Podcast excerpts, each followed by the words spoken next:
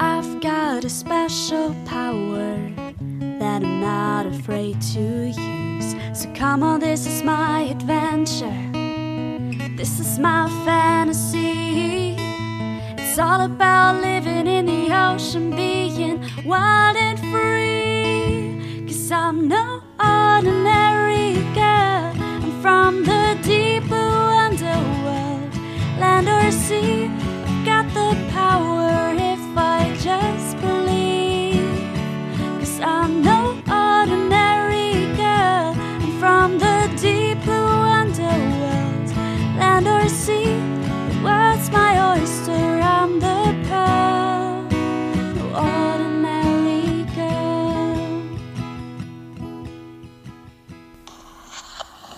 ihr beiden, hier ist Anna. Ich habe mir für den Adventskalender die Riesenassel ausgesucht, da ich den Kindern bei meiner Arbeit immer erzähle, dass Asseln oder auch Kellerasseln Kiem haben und Krebstiere sind und ich es da sehr interessant finde, was von deren Verwandten aus der Tiefsee zu erfahren. Und damit hallo und herzlich willkommen bei den drei Meerjungfrauen und bei unserem diesjährigen Adventskalender. Ich bin Anna. Und ich bin Eva. Es ist der 3. Dezember und somit öffnen wir heute das dritte Türchen. Eva wird uns heute von einem spannenden Organismus erzählen, der sich von Sanna gewünscht wurde.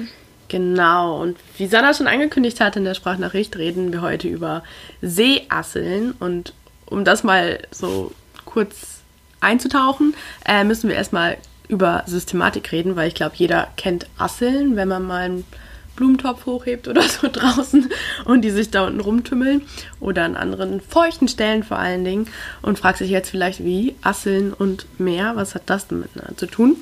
Aber erstmal kurz, Asseln gehören zur Ordnung der Isopoda. Ähm, das, die wiederum gehören zur höheren Klasse der Krebstiere. Und der ursprüngliche Lebensraum von Asseln ist nämlich das Meer. Sind aber auch mittlerweile im Süßwasser zu finden. Und nur eine Gruppe dieser Asseln hat das Wasser quasi verlassen, ähm, aber ihre Kiemenatmung behalten. Also die Landasseln, die wir vielleicht kennen, die man als kleines Kind, weiß ich nicht, sich rausgepickt und beobachtet hat, ähm, die haben tatsächlich noch Kiemen. Und deshalb bevorzugen, bevorzugen sie auch so feuchte Habitate.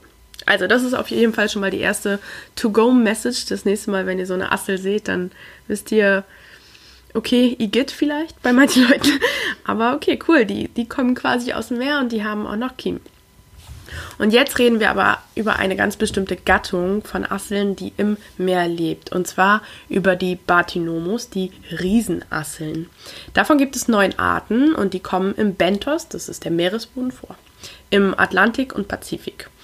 Ähm, meistens sind die in der Tiefsee, die wurden aber auch so schon in 150 Meter Tiefe gesehen, wenn da halt der Meeresboden endete. Aber die können auch bis 2000 Meter Tiefe vorkommen. Und generell sehen diese Riesenasseln den Landasseln sehr ähnlich, bis auf ihre Größe. Ich weiß nicht, so eine Landassel, die man kennt, die wird zwei Zentimeter groß oder so.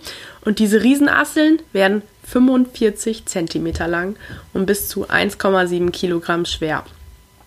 Ähm, das kann man, also ganz viele Lebewesen werden in der Tiefsee ja riesig. Das ist eine Form von Tiefseegigantismus, das ist Anpassung. Ich glaube, da müssen wir auch nochmal so eine eigene Folge drüber machen. Das sprengt unseren Adventskalender. Und ähm, was besonders bei diesen Land, äh, bei diesen Asseln, diesen Riesenasseln im Meer noch zu sagen ist, dass die extrem vergrößerte Augen haben. Also wir werden da auch ein Bild verlinken. Die sehen richtig scary aus, wenn man sich die anguckt.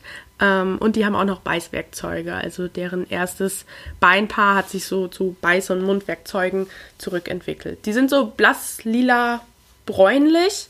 Ähm, ja. Und sind eher Einzelgänger, also nicht in Gruppen anzufinden.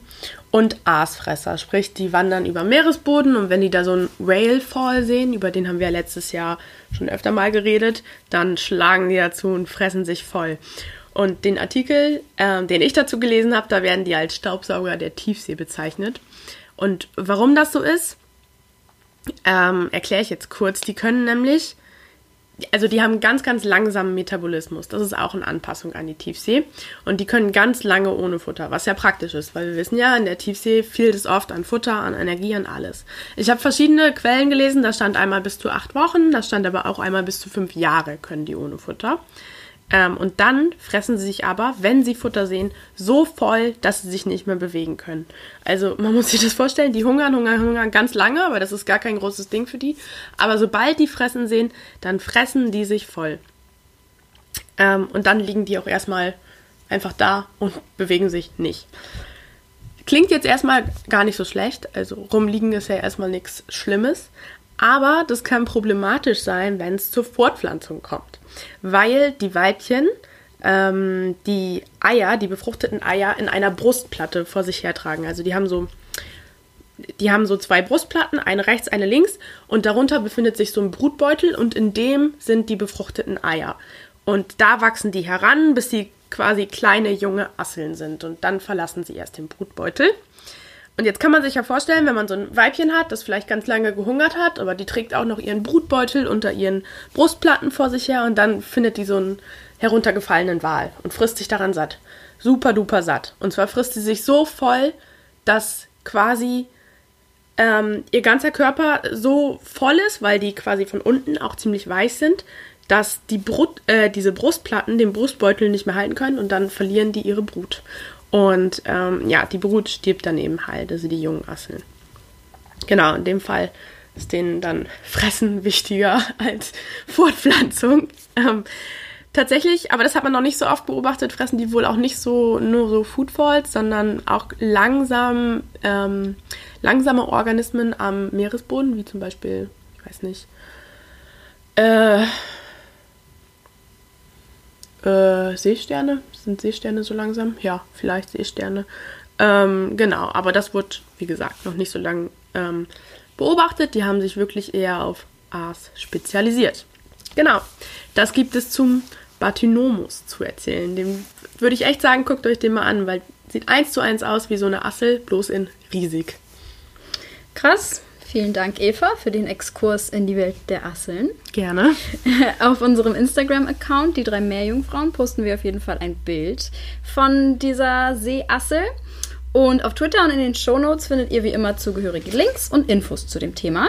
Wir hören uns morgen wieder zum Öffnen des nächsten Türchens. Ganz genau. Tschüss. Tschüss.